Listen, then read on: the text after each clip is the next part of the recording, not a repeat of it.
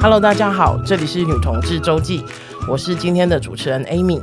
那这一集呢是跟 KKBOX 一起合作的，一起共同策展的一集哈。然后我们今天要来谈谈呃女同志生小孩或者是同志家庭的相关议题。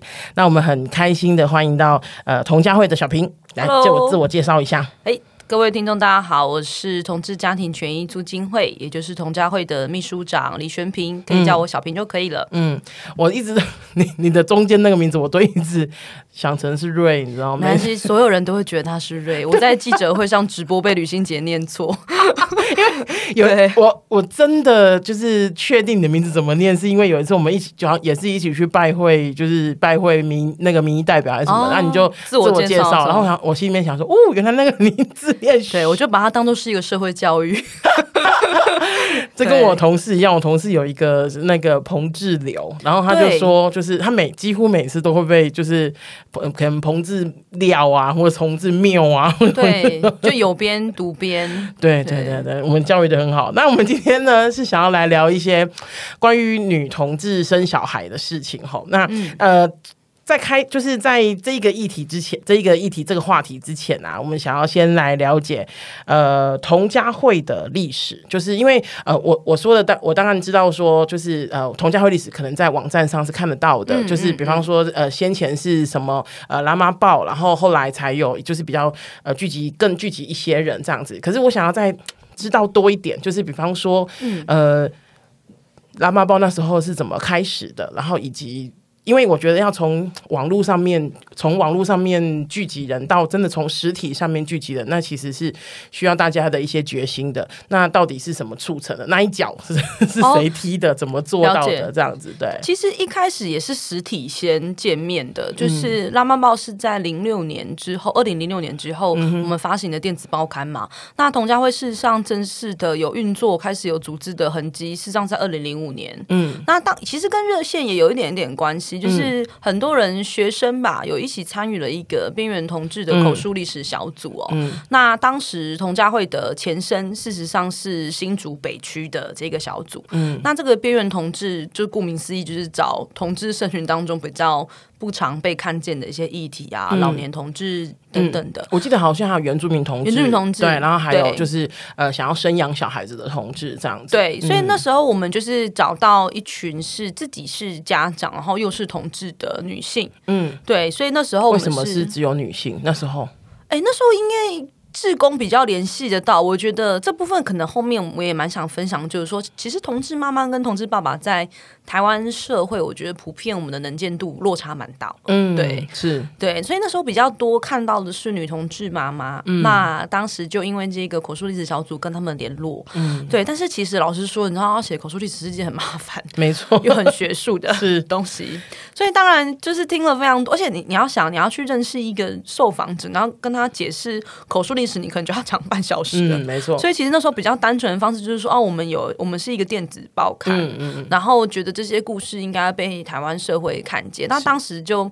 很流行 PC Home 报台啊，番薯藤啊那些，嗯，对，然后 我觉得你呃可以跟小平科普一下，对我我要跟小平说一下，因为我们的那个频道后台我都看得到我们的那个收听众的年纪这样子，嗯，然后我发现我们呃区间比较多的应该在二十三岁至二十八岁左右这样，然后我发现二十三岁二十八岁应该已经听不懂，刚刚应该已经放空了差不多四分钟了，就是、什么？对啊，我说呃一两个人写在公虾，那是什么历史？文？对，那呃，大概讲一下啊，他就其实就有点像是。啰嗦啰嗦版的 IG，然后或者啰嗦版的，因为我想布洛格现在考不好，现在人大家也觉得很少理解，很很很少接触到了。嗯、对、嗯嗯，我觉得应该是字比较多的 IG，然后只是那时候可能如果是如果是比方说团体经营的话，它可能是比如说一一个礼拜或是几天会上一些文章啊等等。那个拉妈报那时候刚刚小平说的什么番薯藤啊、PC Home 啊，其实大概概念就是这个，差不多、嗯。甚至另外一个历史文物或许也可以。讲一下，就是当时线上的那一个群组啊，就是大家一起讨论这件事情，实际上是一个 MSN 社群。哇，哇，真的是要科普一下，MSN 是什么？MSN 它就像它。它其实就是像是赖一样啊，对对，我比较好类比的，就是对对对对对，现在的人的赖这样子，对，那已经是时代眼泪了嘛。我每次去学校演讲，我都要先讲一下 MSN 是是什么，这样，然后即时通那些这样，对。所以其实那时候是因为有有一群学生志工，然后参与了这个计划之后，觉得这些故事真的很精彩。嗯，那其实发行电子报刊真的远远比出那个边缘历史啊、口述那些的研究来的来的容易。嗯，那也因为这样。其实就有很多精彩的故事，大家现在如果就是搜寻的话，应该都还看得到。这样，嗯、对，那。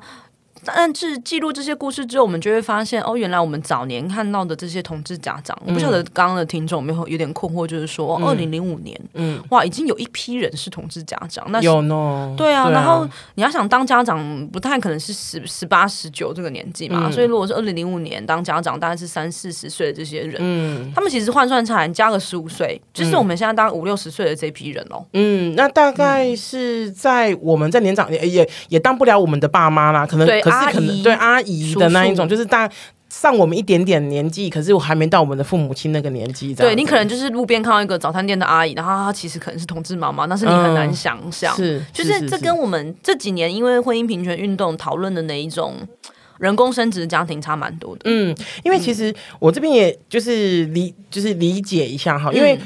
讲的同志妈妈其实不一定是就是在呃怎么讲？比方举个例子，比方说我跟小平在一起，然后我想呃我想我我我连讲出来都我想要啥，我连我连讲出来都不想讲。比如说小平，我愿意承受，因为我你知道我连讲都啊不想讲，这样就是比如说小平想要小孩，然后我们两个想尽办，等下我们等下小平会再多。多讲分享一点，什么叫要想尽什么办法？就是想尽办法去弄一个小孩来，也许呃，也许这个，也许那个这样子，这是一种方式。嗯、然后像我们也我有遇过一些朋友，他是比方说前段婚姻的小孩，对，然后两后来我们两个就是我后来跟一个女生在一起，然后我们两个一起抚养这个小孩，嗯、这个也是一种就是所谓同志妈妈嘛，对不对？嗯、那基本上其实形态有好几种，不是只有就是说啊，就是呃我我。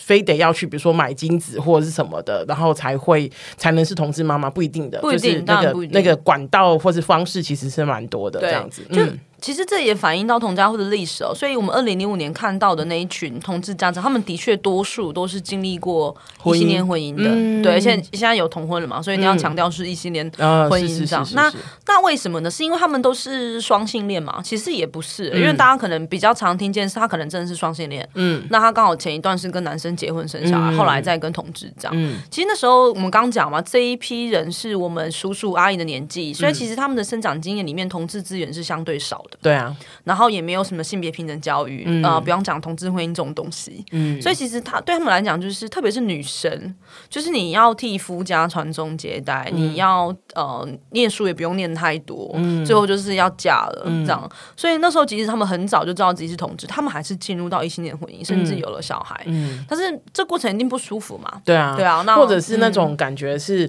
嗯如果我是一个女性，我真的很想要有一个小孩。在呃，比如说在我们上一辈的那个年那个年代，一个单你要当一个没有完全没有结过婚的单亲妈妈不容易耶，就是、对，在整个社会的生存，然后人家的看法，那个是要非常非常是。处在一个非常非常艰困的环境里面，所以这个社会压力差太多。是啊，是啊，是啊。现在可能我们比较能够理解，甚至有一些呃公众人物，其实他就是啊，我就是就是我就是想要生小孩的一个女性，我也不想进入婚姻，那有什么不可以？大家慢慢其实可以理解这样的状况了。或者其实有个技术最有差异就是冻卵这件事情。嗯，你要想十几年前谁会跟你讲冻卵？嗯、你就是赶快结婚、嗯、生小孩就好。嗯、可是现在。社会的风尚就是说，哦，如果你年轻有为，嗯、你现在不想要被孩子束缚，然后你又有钱，你就花个十万，嗯，去冻卵，然后等到你哪一天你工作差不多了，你就是再用那时候的卵来生小孩。嗯、以前谁会敢讲这种大逆不道的话？大逆不道？对啊，就是什么叫做把卵冻起来？你你跟你爸妈这样讲，谁受得了啊？嗯，对。嗯、这边也可以跟小平分享一个，其实我在，因为我是高雄人，然后我在十几岁的时候，那时候呃，跟就是刚进圈子里。面，所以很多朋友都会拉着我到处去聚会啊什么的。然后我印印象很深刻是那时候他拉我到北部的一个聚会，然后那时候他就是神秘兮兮的跟我讲说，哦，就是主办人是一个拉子妈妈这样子。Oh. 然后我那时候就非常，因为你知道，我就也没有看过，新奇，对对对对对。然后去的时候，然后我就会发现，哦，就是他，因为他那个那个拉拉子妈妈是中部人，他就办了一个聚会，就请了一些朋友来，然后那那一次还请了一个呃妇产科医生，我记我一直都记得那个妇产科医师蛮帅的，这样子是个女生。然后就是这是我第一次见到拉子呃拉子妈妈，然后后来才知道，就是在童家会之前，因为那时候我想一下。我十几岁，二我以以二十岁来算的话，应该是十八年前。哇哦，对，那所以那时候应该也是还在经历可能拉妈报，或是在那之前那个边缘口述历史小组那个时候，对，没有那么正式组织的。对对对对对。然后就是我觉得那个是对我来说是一个很新的就是视野，这样子，我觉得哇，就原来这个社会上还是有一群跟我不一很不一样的人。其实后来想要生小孩的女同志，对对对，跟我超级不 一定要一直标注这点。哦，我真的啊，对。好，那那个这是童家慧，那小平呢？小平什么时候进童家慧的啊？我大概是一六年底的时候，其实二零一六年，对，嗯、其实就是婚姻平权运动的呃这一波的起头的时候，我大概是十二月左右进来的。嗯，为什么？呃，其实是被雷打到，还是那你知道？你知道进 NGO 就是绝对是一个坑，一定是要被雷打到才会有这个决心。我那时候很单纯，强调，所以现在已经同家会很棒。对，好的好的。就是那时候，其实我在念东吴大学人权所，嗯，对，所以其实那时候我是一个硕士生，然后我想要呃做的研究，事实上是研究互加盟。哦，oh, okay. 对，我那时候研究了非常多的反同团体的论述跟组织的发展，嗯嗯嗯，因为呃，因为我自己是一个同志基督徒，嗯，对，所以那时候就会想要在宗教跟这些反同团体之间，嗯，看到更多的研究。内容，所以我就自己写了。嗯、那其实当时我已经有另外一份兼职工作，我在呃我在新闻媒体业工作。嗯哼哼哼对，然后刚好我跑的是呃国会那边的相关的新闻这样子，所以呃童佳慧那时候就也开了一个兼职的缺。嗯，我当时就觉得，那既然这个法案要再度开启，嗯，因为我本来那时候已经写的差不多了，嗯、就殊不知，嗯，就有一波新的运动出现，然后我就跟指导老师讨论说，好吧，我既然要做，就把它做好。就知道你你要什么时候毕业的。真的很很，你现在毕业了吗？现在毕业了，我毕业了。哦，恭喜你啊！可是有新的，就是他们的变形怪出来了，这样对，就觉得一定要有个停损点。所以博士生的部分。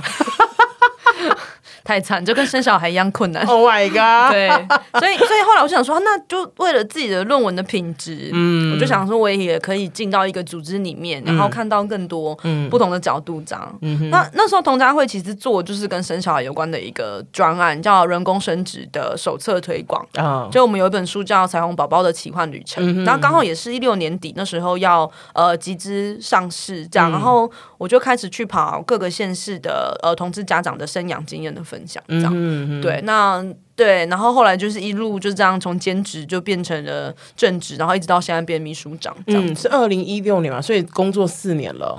呃，一六年年底啦，哦、对，差不多。如果到今年年底，差不多快四年。OK，对啊，有没有什么就是你知道夜深人静的时候，就是 质疑人生敲？敲自己的脑袋说，到底你在干嘛？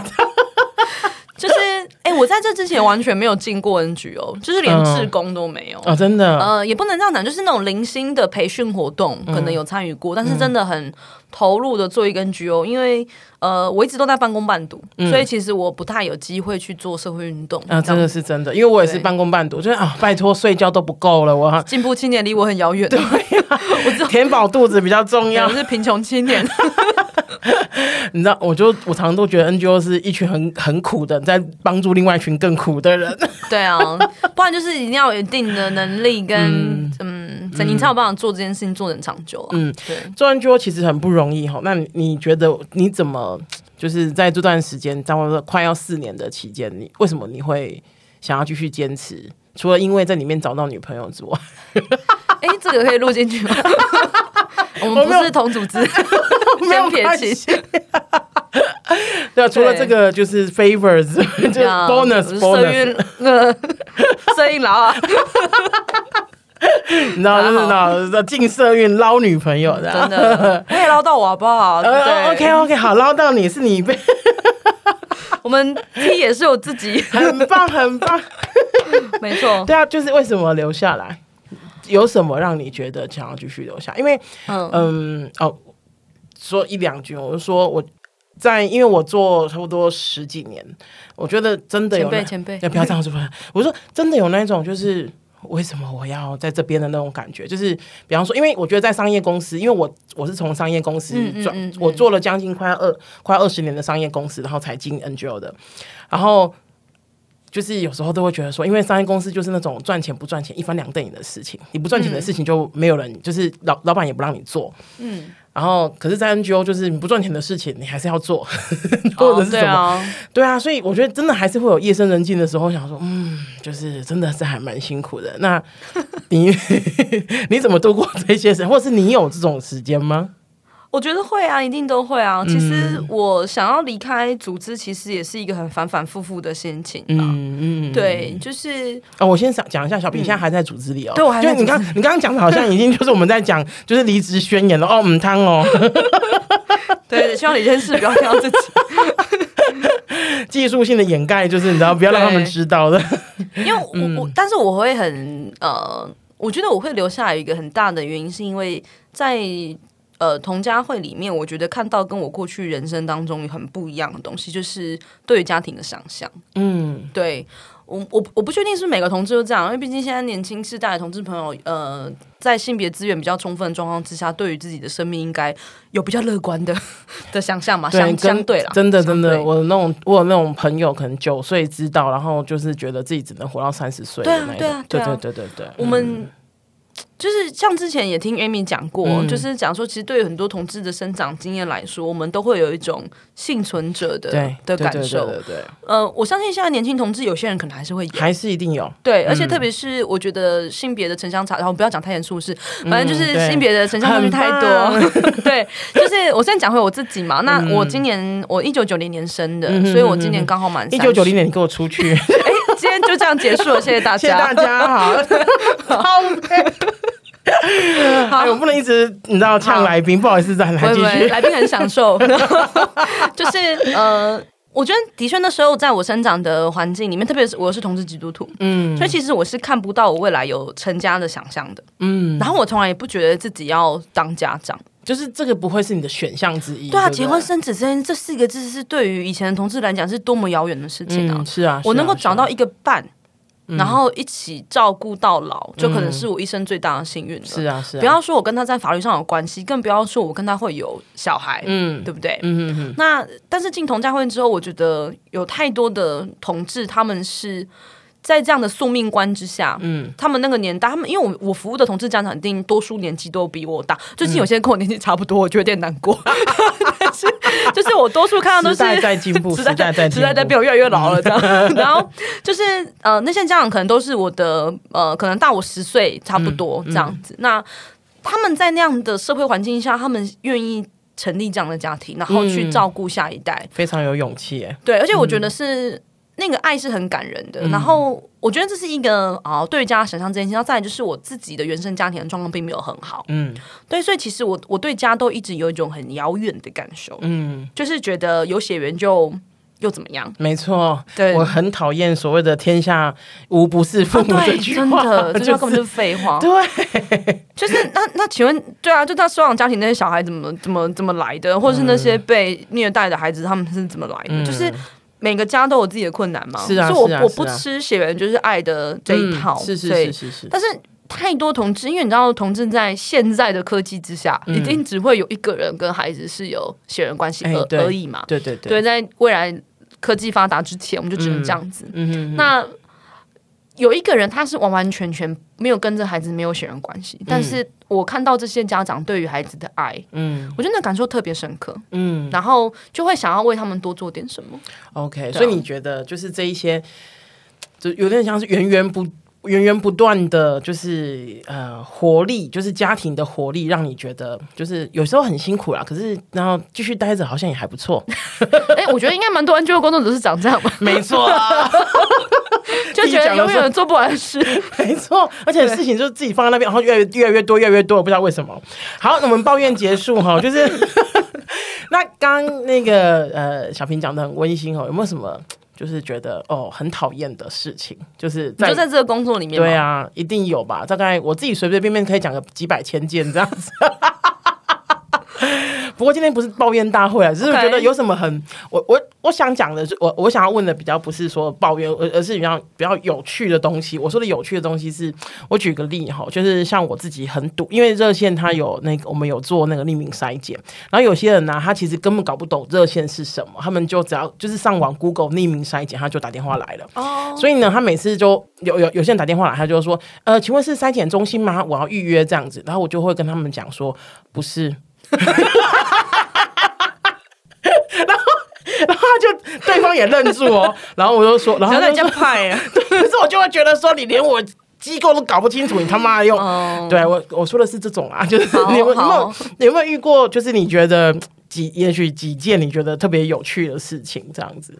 哦，我觉得就是大家对于，因为我们在做工作啊，通常会提供比较多咨询，就是跟生小孩有关嘛，嗯、或者是收养小孩这样子，所以。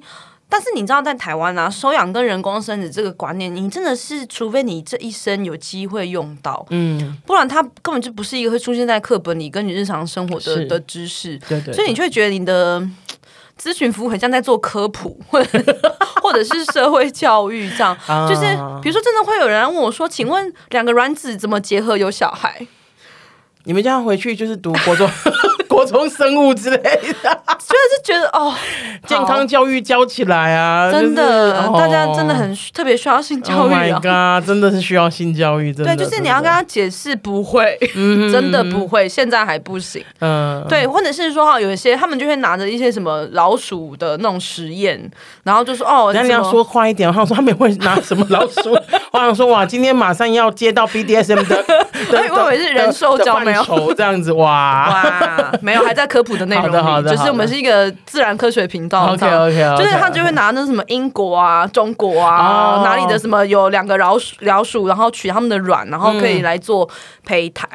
然后我就很认真去找那个文献，你知道，而且我很认，我就认真找那文献，然后我就跟他解释说，哦，那个文献说那个胚胎做出来之后呢，那个老鼠就是有遗传性疾病，它很快就会死掉。然后就让他他会不放心哦，那他就问说，那我哪里可以去找这个技术？我就想，真的想回来，大概三十年后，就是对，所以你要跟他解释说，哦，这个就是一个你知道科学概念，它还没有具体化。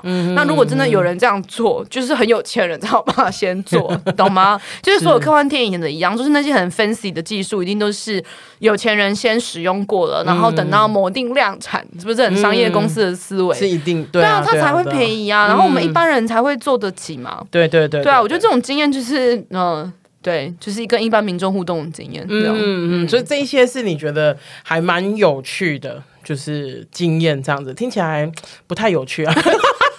听起来还是在抱怨吗？没有，像我刚刚骂人那样。你骂人是你觉得有趣啊？哦，对哦，就是对方可能觉得不太有趣。没有，不然我的，你知道我的那个我的上班小确幸就是这个，就是骂人。好，那那个再齁，想要请小平分享一下，就是因为你们接触到很多同志将。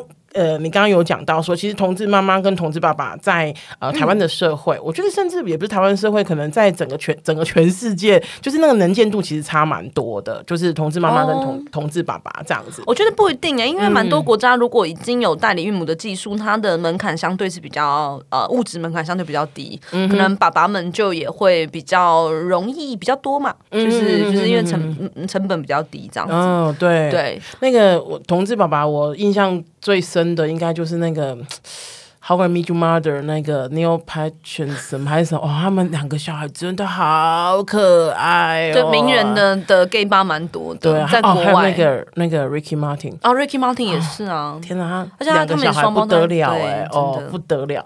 好，的哎，一赢完那个同志爸爸之后，对，我回来哈，就是 那个呃呃，以我们再以台湾来说好了，你觉得同志爸爸跟同志妈妈目前遇到的，就是状况有什么不一样？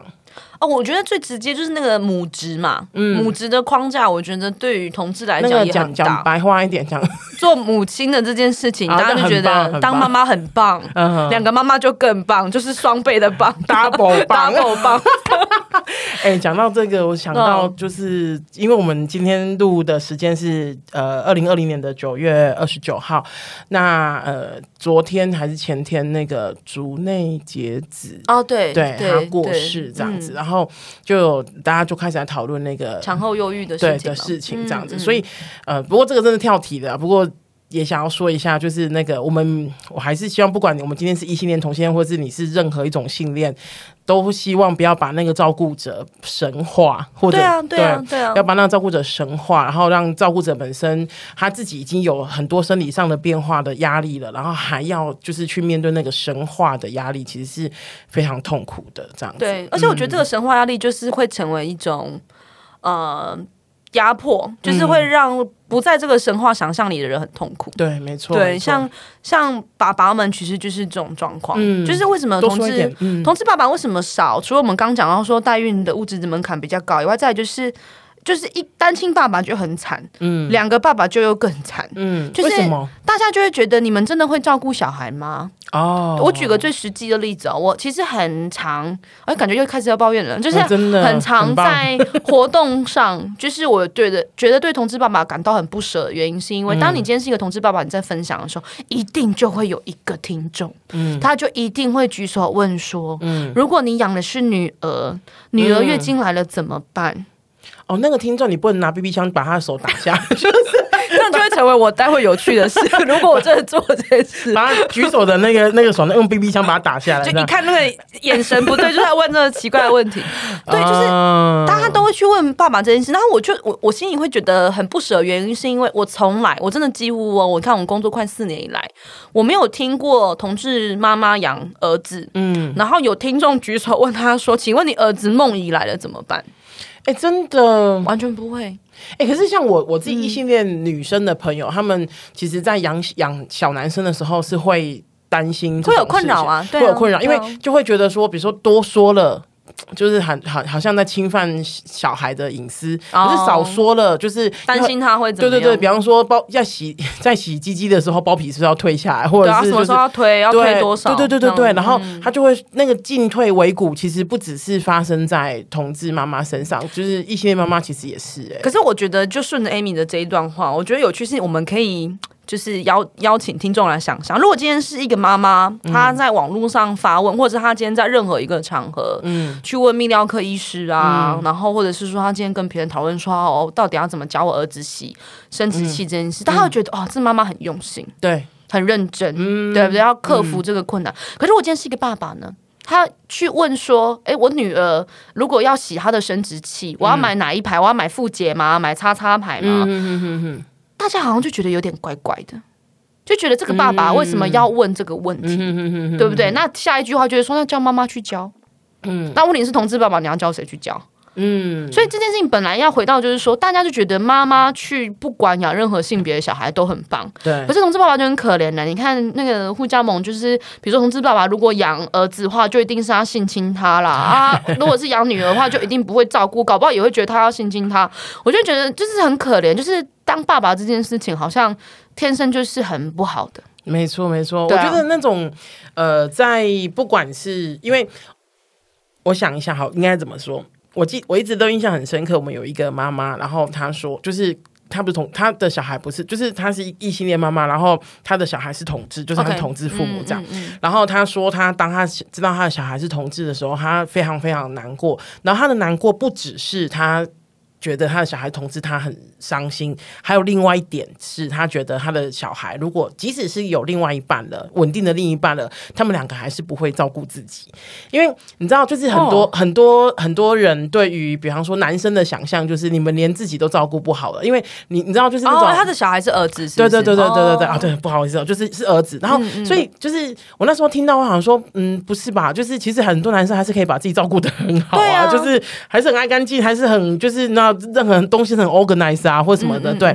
可是我觉得一般人的想象里面，可能我甚至我觉得可能百分之六七十的想象里面，就觉得说男生是照顾照顾不好自己的这样子。所以我觉得在这样的概念，就是在这个原则底下，就会觉得那你都照顾不好照顾不好自己，你怎么照顾小孩？对，然后你你怎么会这些事？或者是另外一种，就是那你不用工作吗？你工作怎么办？可、嗯、是从来就不会有人去质疑，比较少啦，真的比较少去质疑说妈妈为什么要这样子。嗯，对，所以就变成是说，所以妈妈是不用工作。对啊，我想说妈妈不用工作，妈妈是然后呼吸就会活下来，就有钱进来。对啊，很傻眼，就是，嗯、所以你要想在这种社会环境之下，你要爸爸。多常出来，然后多公开，嗯、我觉得那个门社会门槛很高。嗯，是是是是是。嗯、所以你觉得同志，那还有没有其他的？你觉得面对呃？我觉得听刚刚听起来其实是很大的，其实是蛮大的社会压力。嗯、那其他的呢？就是呃，这边可以分跟大家分享一个，我很喜欢一部那个美剧叫做《Modern Family》，然后他们其中有一个是同志家庭这样子。然后他那时候的解套方法，就是因为他们两个也是两个男生，然后领养一个小女生这样子。然后当然也有经历看。呃，因为那个剧拍了十年吧，十一年、十二年，对。然后那个小孩，我们真的是看着他长大，就是从一岁，然后到十几岁，然后后来也有月经的这样子。然后当时候那个，当时候我记得那个。呃，那两个爸爸，他他们演的很有趣，嗯、他们就演说，就是天哪，就是他们就是呃，想要跟孩子说，然后又不知道怎么说，然后后来他们找的是，就是因为他们那个家庭其实是非常紧密的关，就是整个大家庭是非常紧密的关系，然后就找了一个表姐，然后去、哦、对、啊对，啊、对对，去跟那个小孩子说说哦，就是呃，你可以怎么弄你的卫生棉啊，然后或者是你想要就是用棉条也可以啊，等等的，去就是有点像是传传达那个智慧，我觉得这个就是一个很好的方法，就是。我的意思是说，本来家庭里面就是就不一定是只有就是，比方说一定要有母职的人，或我说的是，比如说一个家庭一定只有妈妈可以教这件事情嘛？嗯、女性长辈可不可以？然后对对，或者是比方说以男以那个两个妈妈养小养小男生来说的哈。那男性长辈是不是也可以，就是教他怎么，就是然后把那个包皮推一点，然后或者是或者是站着尿尿啊？如果真的是两个妈妈养小孩，比如说那个小男生他要习得站着尿尿的这个功能或者是技巧的话，那一定都是有些男性的朋友可以帮忙嘛。其实蛮常见在同志家庭的社区里面，其实蛮多爸爸妈妈会互认彼此为干妈或干爹。嗯，对，就是可能两个妈妈跟另外一组爸爸家庭感情很好，所以他们就会互认。这样子，嗯，对啊，然后或者是我觉得有点会问这种问题的人，有点太小看社会化的力量。没错，没错，对，就是进到教育系统里面，老师，然后身边的教职人员、同学，嗯、其实都是一些性别角色的的样板嘛。对啊，对啊，所以我觉得，我觉得这个社会在变化。就是我讲这句话，不是 这样听起来好像我很老，不是我的意思是说，这个在这个社会在变化，也许就是以前真的非常。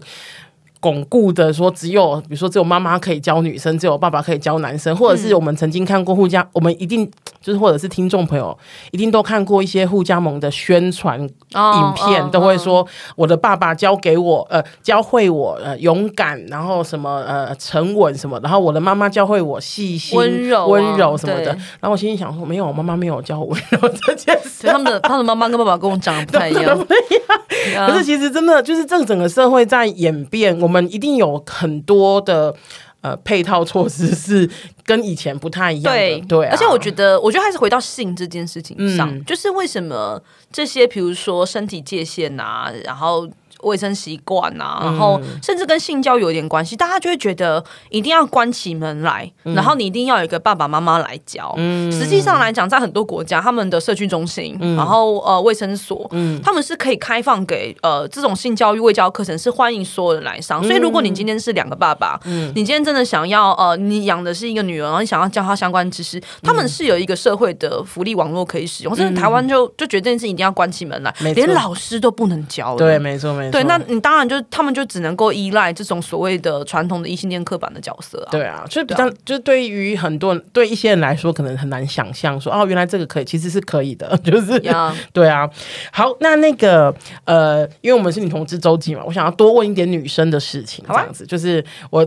我记得我在邀那个邀小平的时候，我就跟小平讲，小平就问我说：“那 Amy，你想要问什么？”这样，然后我就说：“嗯，因为以你知道，以我那个下流的个性，我当然就是想要问性这样子。”然后我就跟小平讲说：“哎、欸，不然我想要问女同志妈妈怎么做爱这样子。”然后小平那时候给我一个很有趣的回答，他说：“嗯，生小孩他们的性他们的生殖器官不会改变啊？” 对啊，他说女同志妈妈跟女同志什么什么身体上的差异吗？就是 生完小孩多一个阴道，这 这是好事吗？我在想，我要思考一下。不是，我是觉得，就是你给我一个非常非常，就是我意想不到的。可是 OK，我。整理一下，我想要问的其实是，其.其实应该也，我觉得一样有比较像是关系啦，就是比方说我的想象里面，像我的呃我的异性恋朋友里面，然后他们两个可能夫妻呃生小孩了，那其实对他们两个的关系其实有非常大的变动，就是呃那个小呃比如说小孩。小的时候要睡在哪里？比方说是要睡在婴儿床，然后什么？那我觉得那个对夫妻的关系一定都会有一些变化的。那个跟呃，那个跟两只有两个人在一起的时候是不太一样的。对啊，那么分享一下。我觉得其实，在这一件事情上，真的不不分性倾向，哎，就是生小孩对于性生活的影响。我自己是还没有小孩啦，但是真的蛮。说你想要有小孩，是还没有小孩？我想要小孩，但我还没有。嗯这样 OK。对，就是我也会跟我的伴侣讨论这件事。嗯，对，就是我们都很重性生活，自己讲自己笑。OK OK。对，然后，所以我们我就会因为服务了多年之后，就会很常听到家长讲说，好像有小孩之后性生活的频率会下降。然后，当然，我觉得就是不外乎跟异性恋夫妻差不多，就是小孩会同床。嗯，哦，小孩会同床。对，你同床，你要发生性关系，嗯，的确是比较难一些。嗯，对，然后所以家长就会很期待小孩独立的那一天。你是每天在每天在家里面画日历啊，说数馒头几岁？什么时候可以分床？因为你知道分床呃分床跟分房都是要练习的，嗯、小孩跟大人都是。哦，对，因为会有一些分离焦虑或什么的嘛。对，对对然后再来就是，但是我后来服务久了，就是也听到蛮多不同的例子，就是说其实很看小孩的睡眠品质哦。有些小孩就是真的是睡着跟往生差不多的那种小孩，就是很棒的小孩。对对，对于家长性生活非常有帮助的孩子。这小孩的气质影响了孩子那家长的性生活，所以他就是那种呃，比如说那种风吹草动就起床，那就会很难办，就对，就前面嘛，对不对？你就要想办法哄他再睡啊。然后或者是有些小朋友比较容易做梦，哦，他如果呃做一些噩梦会想要有家长陪伴跟安慰的话，真的就会比较辛苦。但是我觉得还是得回到女同志自己身上，就是他一开始怎么看待性这件事，就是到底他是不是一个伴侣关系。必备的元素，嗯、对，然后再来第二个是说他，他他觉得性这件事情跟小孩，嗯，比如说我自己啊、呃，我自己就真的比较担忧一些，我就会跟我伴侣讨论说，嗯、那如果我们真的哦，第一个我会担忧说，小孩如果太早跟我分房睡，嗯，他会不会哪一天就是翻翻床掉下来，或者是闷死？哦、我会很，嗯、我是一个高焦虑家长，嗯、对，就是。呃，像举例来讲，像我之前我去年养了猫，嗯，然后我猫咪很小的时候带它去体检，然后那只猫非常的健康，嗯、没怎么样，可是我很紧张，嗯，我就很担心，就是医生抽血干嘛，然后就是有什么状况，然后我紧张到我就是手汗狂流，嗯、哼哼哼然后我就抱着我家的猫给医生量肛温的时候，我手一拿开，那只猫就跟刚刚洗完澡一样，就全身都是湿的，小小猫觉得很困扰啊，我想说，哎、欸，我的猫。对，所以我只想要证明我是一个高焦虑家长。对，哇！所以我就会跟我的伴侣讨论说，他怎么样，我会不放心。我就是那个会没有办法坚持小孩要分房睡的家长。OK，所以你看这件事，你就会大大的影响。他就是希望他睡得很熟，对，就是希望他睡熟一点。然后我就会问说，可是睡在熟，因为我自己是个前面的人，嗯，我就会说，那万一他醒来了，看到我们在做爱对、嗯、怎么办？嗯嗯嗯、然后我的伴就会觉得。看到也没关系，对啊，他就觉得这很 OK 啊，对啊，对啊。可是有些家长他完全不行哎，哦，真的哦，他就会觉得要我要怎么跟，办就是小孩子这么早看到这些，要怎么跟他解释，他会懂吗？然后会不会跟别人讲？嗯哼。然后你知道同志这件事情跟别人讲有什么关系？哎，说我昨天我两个妈妈在做爱，然后他说哦，然后呢，炫耀炫炫耀屁炫耀屁之类的，有可能有可能。OK，好，那是我那是我会养的小孩，对，就是。我觉得就是因为大家对于同志会有在这个社会上还是会有一种性的那种担忧嘛，就觉得哦，理解理解，同志好像就是性很混乱或者是是什么，然后你怎么呃在小孩那么小的时候就让他看到这些事情这样。哦，哎、可是分享一下你嗯，你你小时候没有撞见过你爸妈吗？比较没有，因为我跟我爸妈年纪有点落差。哦。我小时候常、嗯、超常撞见，你说要顺便爆料，这是这是希望林爸林妈不要听到这一集，超级你之前没讲过吗？没有讲过，因为我跟你说是这样子的，因为啊、呃，我们家小时候就不是我们家环境不是很好，嗯、所以我们没有所谓的什么小孩一间房这种事，没有。我理解，我们就是所有人就是睡同一间。然后我我跟你讲，就是我我真的太难了，对，所以我觉得长大小时候怎么讲，小时候就觉得啊，不要说不要说，就是知道听到了也不要说，这样子，哦、就是也不会也不会去干爸爸你在干嘛。而且说我在干，他说我在干你妈 这样子，没有，就讲说那个什么那个，我记得我呃有一次才好笑，因为我记得那那时候是我爸爸妈妈他们两个都是睡睡双人床这样子，然后我们家四四个小孩，然后三呃都我们都睡地板，就是床旁边的地板通铺那，通铺，对对对对对，然后我。我最记得有一次，就是我睡着，然后就被吵醒，就我妈妈可能有点太大声，这样子，她非常的非常 enjoy 这样子，然后那个有点太大声，然后就起床这样，然后我起床的时候，我正我因为那时候我年纪很小，我可能还不到学龄这样子，然后我正要起床的时候，被我二姐他们拉下来，说不要讲话，结果我一回头看到我姐他们都醒着。你要妹妹吗？没有，没有，你没有妹妹。我是老三，我像弟弟，最底下那个是弟弟。那因为可是我弟弟那时候应该是年纪，因为我们两个差三岁，所以他那时候应该更小，就是他已经出生了吗？已经出生了。我想说你，你有看到弟弟的制作过程？可以跟弟弟分享制作过哦，too much information，哎，不要聊到这里来。这段会剪掉吗？还是会？我觉得很有趣。剪给零八跟零吗？那是做花絮吗。对，take 他们呢？不要 take 他。对、哦、对，我嗯、呃，对你刚刚说的，就是呃，那种感觉有点像是，无论不管是比方说小孩子的，就是呃。状况为何？你刚刚说的，不管是他是、嗯、呃前眠的小孩，或者是或者是就是睡得很死、睡得很死的小孩，或等等等等的那个，我觉得其实应该都有一些方法可以解决。我说的方法可以解决是，嗯。呃 maybe 因为我自己像呃有时候我都会想说，如果说小孩子再大一点，我说的再大一点也不是什么十几岁，十 十五六岁，不是不 是，忍好久。对，我的意思是说，比方说再大一点，就是那种对于甚至是我觉得有时候年纪最更小的时候更好、嗯、更好带，是因为像我姐姐她的小孩大概两岁之前都还愿意给陌生人抱。我说的陌生人抱是。像我这种陌生人，不是说我姐就是去百货公司说你有没有帮我抱一下小孩，不是不是不是，我的意思是说，就是他还不会那么认，就是认认认知能力没那么强，不知道谁是谁。对，所以我觉得那一种，就比方说呃，比如说托给朋友，如果他们愿意，比方说愿愿意帮你抱过呃，愿意帮你带过夜带过夜的之类的，然后两个人去约个会，哦、然后也许去 motel 或什么的，我觉得那个还是有一些方法有啦有啦有啦可以。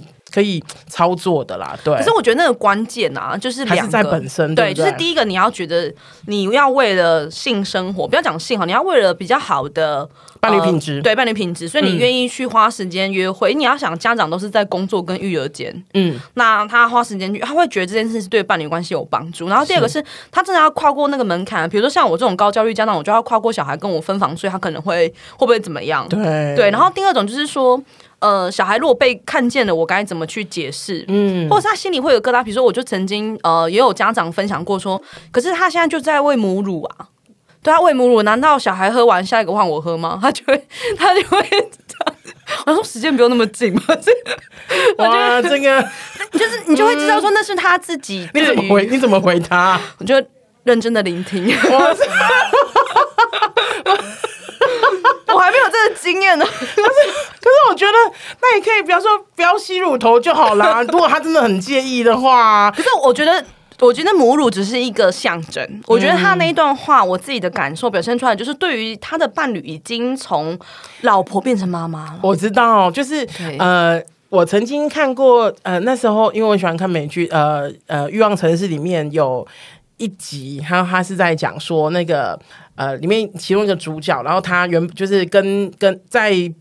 约会期间跟他的先生是很激情的，就是，oh. 然后后来结婚了之后呢，他先生就不太碰他，然后会打、嗯、会自己打手枪，因为他撞见他打手枪，就是他的性欲基本在，可是他就是不愿意碰他，然后就其实另外一个主角就跟他讲说，哦，你的先生可能有一些圣母情结，对对，对。就会觉得说你的你的你的身体，就是或者是你的形象，以及因为以前是女朋友就可以啊，你知道怎么样怎么样，可是现在你是太太，或者是像你刚刚讲的妈妈，那不不一样了，我没办法用那种那种。很淫荡，就 是就是比较那个欲望被拿掉了，没错没错，对，就是已经、嗯、老婆已经从玉女变剩女了，嗯，对，然后他就更难跨过这件，因为刚刚讲只是结婚，嗯、所以当他今天是一个怀胎十个月，然后生下孩子的状态的时候，嗯、我觉得他们要重新去检视那个性的感受，嗯，对对对，我、啊、这个也是功课哎，对啊，对，嗯，怎么你的心有你有点担心是不是？我会认真的做好婚前咨询，确认这件事情。哎，像那想要分，想要再问一下哈，因为刚刚讲的是有伴侣的，就是有有伴侣的女同志朋友这样子。那我知道有一些人，他可能因为他可能认自我认同也是女同志，然后他的小孩不一定也也许是人工生子，或者是可能前一段婚姻留下来的小孩等等的。那他也许是目前也许是单身啊。那像他这样子的话，呃，你们有没有遇过一些？就是你的经验上，比方说像他这样子，怎么如何去跟人家解释他的呃状况？就是比方说他要做什么准备吗，或者是什么的？就是就解释是指解释什么？就是解释怎么有小孩吗？对，呃，因为我跟你说，就是我刚刚讲说那个，我印一直印象很深刻。我说我是大概二十岁十几二十岁的时候，那时候看到那一个单、嗯、那一个妈妈，她其实就是单亲，嗯，然后她好像她应该不是婚姻里面的，就是她就是自己有自就是自己想办法。对，好，我记得那时候好像就是住进。有小孩的这样子，对。可是呢，他说，就是我记得他说，呃，他一直以来都没有跟家里面的原原生家庭里面的人讲说这个小孩怎么来的，就他跟他原生家里原本就很远了，哦，就是关系就不好。可是就是他的家里面都知道他有一个小孩。然后可是他们没有来的，对他们没有经历，因为他们远到可能，比方说我一年都没有回家，没关系，所以他根本没有经历过，呃，家里面的家长是没有经历过他大肚子的过程。他就是假的，哦，对对对，他就有一天就是就是带一个会，比如说偶尔啊，不是那种过年过节带一个小孩回家，然后就是然后说叫阿姨叫叫北北或叫叔叔，这类似像这个样子。然后就是这那个啊那个分享让我印象非常深刻。我那时候深刻是想说，哇，这样也行哦。哎、欸，这很，其实这并不少见哎，哈，真的、哦，对，就是我觉得到单身呃单身者的这个议题的时候，我觉得那个单身这件事情会大过性倾向。意思就是说，当今天是一个单身的妈妈或是爸爸的时候，嗯、其实他不太用，不太需要去解释说他是同志这件事情。嗯、哼哼哼对，如果你今天是一对同志有小孩，你反而就是你要跟人家讲你是同志家庭嘛。哦，你会有这个压力在，相对来讲。可是你今天是单身者的时候，嗯、特别是妈妈，因为女生可以。容易怀孕，对女女生可以自己，自己我们我们有自己的 package，对我们有一整套的生产系统，对工厂在我们那间的里面，所以你只要找到那个原料，就是原料，那原料你就会生产线就会动起来嘛，对不对？可是男生比较难啊，所以单身的爸爸比较比较难一点，他可能就会需要多解释说为什么有这个。小孩，而且而且你是看不到妈妈的，因为如果是单身的 gay 爸的话，你是没有那个女性的角色在，所以大家一定会说他妈妈去哪，他是跑了还是怎么样怎样的？然后可是女生大家就会觉得啊，那不要问太多。啊，对对对对对，就是搞不好人家就是一夜情啊，或者是今天如果今天是非预期怀孕或者是什么的，大家会有一种那种就觉得啊，单亲妈妈不是很。不是很少见，嗯虽然说大家还是没有那么的觉得很平常，嗯、但是就至少说会知道说，反正就是一定是怎样才有小孩嘛。是我理解哦，对哦，对哦，你刚刚讲那个单身的单身的标签可能大过于他是一个。对，我们蛮我们蛮多家长，他如果今天是单身者的话，他其实在学校系统或者是政府体制她，就是一个单亲妈妈。嗯，就也不需要讲说我是异性单亲妈妈或者同性单亲妈妈。所以所以你在那个公园，然后遇到就是很多事的阿伯啊，嗯、就是问说那。那你结那你结两个先弄，就是他会真的这种私底下的场合，嗯，他才有可能需要多解释一些。可是那就是看他要不要说啊，嗯，对啊。我觉得比较特别是，如果今天这个单身的妈妈她是比较阳刚的话，哦，OK，对，的确我们有一些服务的家庭是这样。他如果是比较阳刚的时候，就是一开始大家也会有一点困惑，想说。可能已经外界人就已经认定你就是一个女同志，然后你可能这辈子就不会有小孩，嗯、不会结婚。但是你突然自己去怀孕有小孩这件事，嗯，哦，他们就会开始想说，哎呀，以前想说不是同志嘛，嗯，还是我误会了，可能误会了，对，而且对，就会开始会有点怀疑自自己的判断这样。但是我们其实也是有单身然后比较阳刚的妈妈，嗯，对，那他可能就。可能也是去海外做人工生殖啊，嗯，他就不不见得一定是刚刚 Amy 讲的那个低金或是住金的部分。对对对对对，对，那他可能就是只要他自己的。呃，照顾能力他评估是够的，他家里也支持的话，其实也蛮多这样的状况。哦，了解。嗯，好，我希望最后，因为呃，我们现在有在接，就是女同志周记现在有在接听众的来信哈，就要询问一些问题。哦、然后我们有接到一个来信，是在问说，就是呃，女同志想要生宝宝的话，她可就是需要做一些什么？有没有什么步骤，或者是比如说准准备等等的？就是想要请小平这边就是。帮我们分享一下。好，嗯、呃，所以是不含收养吗？还是其实不含收养？不含收养，因为想自己生来信的那个人说想自己生，maybe 以后收养我再来发你一集。没问题，我等你。好的，好的，就是就是，如果是女同志自己生，因为我们刚刚前面有讲了一些，嗯、就是我们有自己的 package 嘛，我们自己的生产设备，嗯、所以其实剩下的其实就是那个精子到底怎么来。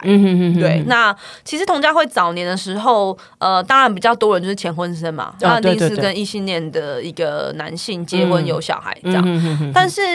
过去早年那种进入异性恋婚姻，有一种比较特别的状况是，呃，他其实可能是跟男同志讲好的。啊，他就是一个男同志，一个女同志，然后可能在台湾嗯。协议结婚，让双方家族都呃比较平静，就是当时的同志生存之道，没有那么冲击啊。对啊，那那那时候当然就是可能就可以使用台湾的人工生殖技术啊。如果他们是真的有想要，好像他们就是比较像是异性恋夫妻的角色这样，这都是比较早年的方法，嗯，就是进入异性。年婚姻或者是协议结婚这样，嗯、但是这很麻烦。我自己真的是不太建议。太建议。我有一对朋友，他们是这样的。嗯、然后，呃，你说一个男同志，一个女同志吗？还是一对女同志去找一个男同志协议这件事？哦，okay, 对，就他们两个，我那对女同志朋友，他们已经在一起快二十年，所以有结婚？有呃，没有，就是最近才可以结婚。我说那个男生跟女生，哦、那个男生跟女生有结婚。哦、然后呢，就是呃，我要说哈，就是我不是很建议，不是因为有不好，就是他们两个的那个过。怎么样？经历不是说很差，可是我要说的是，真的没有我们想象中的简单。因为 一开始的时候，那个男同志也是跟他讲说，不用担心啊，就是就是因为呃，男同志的原生家庭好像在呃。脏话还是很远很远，然后一般两个人都在台北这样子。可是你知道，就一开始的时候想说啊，天高皇帝远啊，我们我只要交代一下什么什么。然后后来开始就有那种，哎、欸，我二姑婆从美国回来，我们要家庭聚餐，你要来啊？哦，对啊。然后我奶奶生日啊，你要来啊？什么时候？然后他就就是我的朋友就一直不断的要回去，就是你知道陪笑这样子。然后后来还后来他就觉得说真的是够了，就是当然除了这个之外，还有一些其他的事情。可是就是我要说的是。这个应该是我听过比较没有那么不好的状况，因为我有听过更不好的协议结婚的状况这样子。可是我要说的是，有时候协议结婚其实真的不是我们想象中那种，就是白纸黑字。就可以的的事情，这样对，因为我觉得协议结婚，我觉得在同家会的立场也是这样子。我们理解同志要有小孩真的很辛苦，所以任何的管道大家都会想要去努力嘛。试试对，所以呃，但是协议结婚他真的要承担的风险会比较高，原因是因为我觉得在台湾的社会里面，结婚就是两家族的事。对，然后你你这样讲协议嘛，那啊，这个协议的范围通常就只会怎样？就只有你们。那几个人跟家、嗯、家族之间其实是完全不知道你们那是假结婚，对，你们那是协议结婚，就是其他家人都会觉得这是一个真的婚姻，对啊，对啊。那真的婚姻对于太太的啊媳妇的那种要求，对，比如说我们听过真的比较。我觉得 Amy 那个故事相对来讲真的是比较温和。没错，我有听过一个真的很惨。我们真的也实际在拉妈报的时期的时候就遇过，呃，就有拉妈来讲说，她就是跟一个男同志，嗯、然后协议结婚。嗯、那他们在婚前都讲好了，第一个不跟公婆住，对，然后第二个不要小孩，对。好，结婚之后呢，第一个算是有达成，就是隔了一条街，嗯、就是没有到住一起，但是隔一条街，然后婆婆一样会照三餐来问候这样子。但是不生小孩这件事情呢，她就完全。守不住，对，因为结婚之后，就是婆婆觉得啊，怎么都肚皮没有动静，嗯、哼哼哼殊不知就是自己儿子根本就是 gay，他不知道，嗯，然后呢，他就带着他的媳妇呢，就去人工生殖诊所打排卵针，嗯，然后。这个女同志当然就跟男同志 complain 啊，就是说哦，我们不是说讲好嘛？那男同志就是双手一摊，就是说哦，我妈就这样，我没办法啊。对啊，你看，就我每次讲到这段的时候，台下所有异性恋女性都非常有共鸣。没错，对。然后，所以这件事情真的很难。然后，或者是有些比较呃，比较长远的计划有时候真的赶不上变化。比如说，我们有听过那种说，那协议结婚之后，我们双方都想要小孩，你就生两胎，一个给男同志那一对带，一个给女同志那一对带。对，可这件事情就是怀孕没有那么容易。没错，而且有些人会想，有些人会预设他自己想要什么性别的小孩，比方说，比方说，那也许。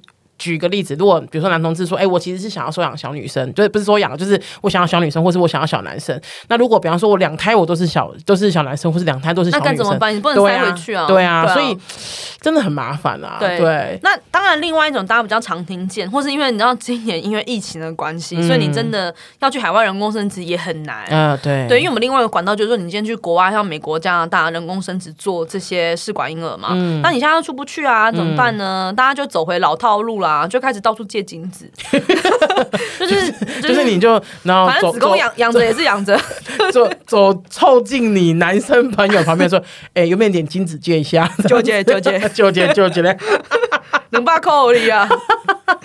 对啊，反正你打出来也是卫卫生纸吗？没有没有，对，这个也是方法之一。的确，在同家会早年的时候，除了那种进入异性恋婚姻或者是两方协议结婚以外，第三种就是滴精哦。Okay、对，然后因为滴精怎么做，可不可以讲一下？滴精的时候，哦，滴精一开始是美国先红起来，然后美国先红起来，觉得反正生孩子不需要老公，只需要精子就好。对啊，所以基本上你就是找一个品质优良的男性。嗯，对，那你说的品质优良是精子的品质优良嘛？游得快。强壮，基本上来讲，大家会比较 prefer 年轻嘛，大家会有一种就觉得你要年轻，你的精虫数啊，然后你的活活那个活跃程度，嗯，然后再来就是说，有些人会当然会在意个性了。啊，怎么样？哦、就是 小孩嘛。那你比如说，你今天他的这个捐精者，他可能他的生生殖细胞也会传承的这一个捐精者的性格。哦，你的意思是说，不是精子的个性？对，我心想说，精子就那边叼出啊，我其实今天想抽烟之类的。我说哇，今你的意思是说，比方说，呃，有些人喜欢比较活泼的人，对啊，然后有些人比较喜欢稳重的人，类似像这个。对，比如说，呃，我们就有朋友说，他以前以前在挑那个捐精者的时候啊，就有一个非常热心的异性恋男性，然后他呃有小孩，那么异性恋。的男性有小孩，已经是爸爸了，然后他就说：“反正我已经有了自己的孩子，嗯，如果那种需要，我可以呃捐给你们这样。嗯”然后后来呢，他们就跟他们一家人相处，后发现那个小孩超过动，哎呦，就那个爸爸的小孩非常非常的活泼过动，然后他心里就觉得很恐慌，他觉得哦，已经有一个活生生的例子在前面了，我还要用吗？对不对？那这是比较主观了，然后比较客观，当然你会呃会通常都会请对方去做身体检测嘛。哦，了解。对，那可能从最一般的性病啊，遗传疾病啊，嗯、这些做检测，然后看你就要花多少钱，然后去做多详细的检测。嗯、对，嗯、那接下来剩下就是买一些呃干净的烧杯器皿。哦、对，然后或者是有些人习惯用针筒，嗯，就是基本上你把针拿掉，然后就是可以把东西。对，请大家一定要把针拿掉。不是，而且不是住血管，你看到？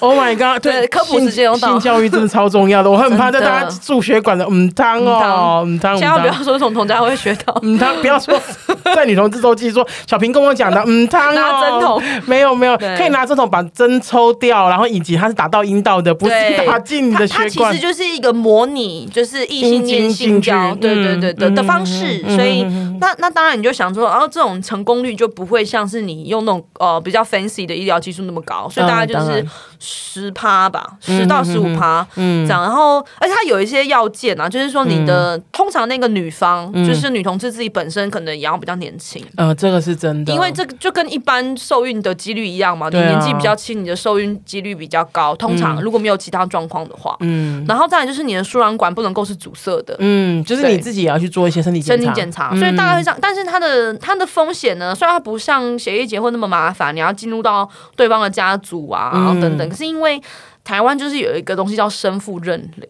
哦，oh. 就是你知道很多人呃，就是先上车后补票嘛，嗯、也是类似这种概念，就是你要么就是认领，要么就是补证，然后这都是无聊的法律术语啊。嗯、反正简单来讲就是呢，只要这个捐精者他采取一些法律措施，嗯，他事实上是可以直接跨过你的同意，嗯，然后成为这个孩子的家长的。哦，真的哦。对啊，那那对于同志来讲，最大的伤害就是说，如果我们今天是一对 couple，嗯，那因为现在可以结婚嘛，我们都可以透过一些呃。寄清爽的流程成为孩子的家长，可是如果有一个生父卡在那，嗯，那你知道台湾的规定就是一个小孩子只能够有两个家长，嗯，那就势必一定会有一个被排除在外。通常排除的就是那个不是从你肚子生下、啊、生下的，就是非生母那一方，嗯，他就一定要等到那个生父放弃，就是说他不成为这个孩子的家长，他才有办法去呃去做这个收养的事情，而且，嗯，这个时间很未知，嗯，就是呃这个爸爸。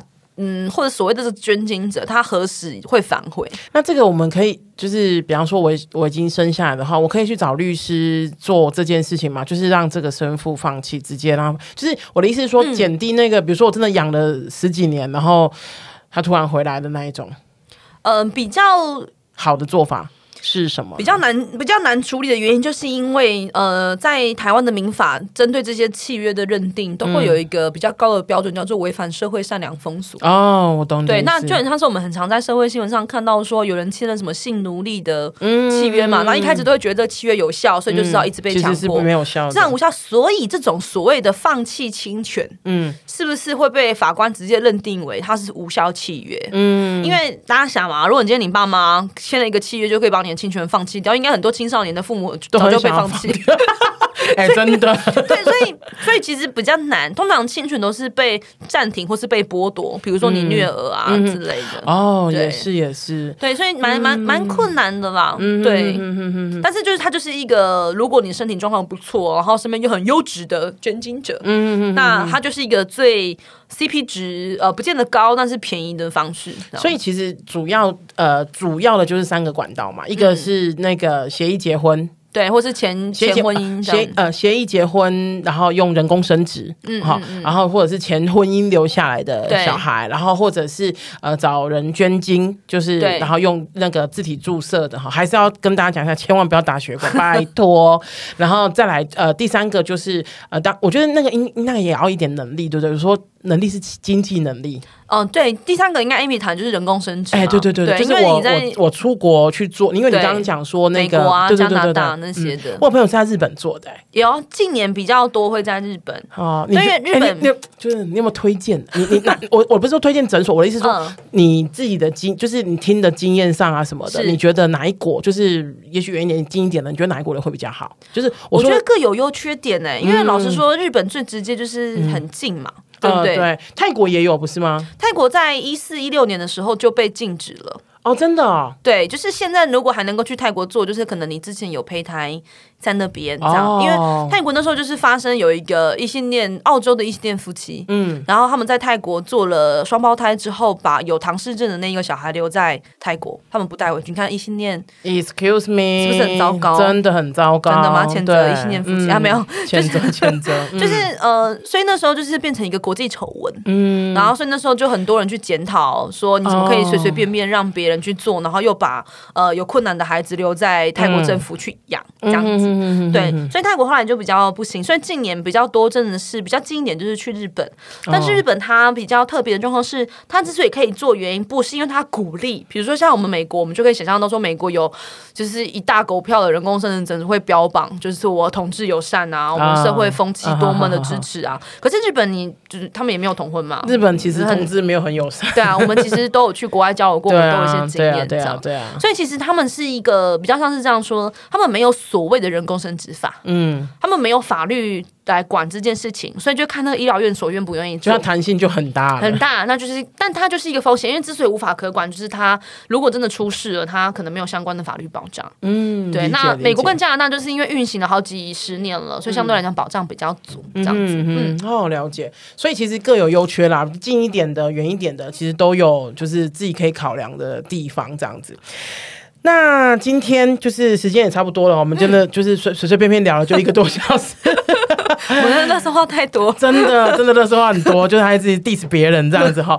好，那谢谢小平来，我觉得聊得很开心哦。下一次就是再有那个听众想要那个收养收养的部分，因为我觉得你们的那个涵盖其实很广哈。我我说童家慧的工作涵盖其实非常广，能够聊的其实有很多，因为包括就是我们我也如果有机会的话，也很想要知道小孩生生下来之后，那我们有没有什么就是比如童家慧有没有什么可以呃呃。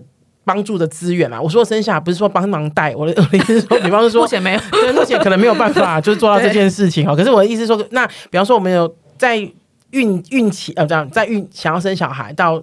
怀孕的这期期间，然后以及生完之后，哦，各个阶段对，以及比方说小孩再大了一点了之后，等等等等，我觉得那个都是一就是一套流程呐、啊。那今天谈到比较少的是后面的部分哈、嗯。那其实之后如果有机会的话，再请小平来聊一聊。好，没问题。那今天很谢谢大家听啊、呃，女同志周记。那接下来我们还有很多精彩的节目，记得持续锁定。拜拜，拜拜。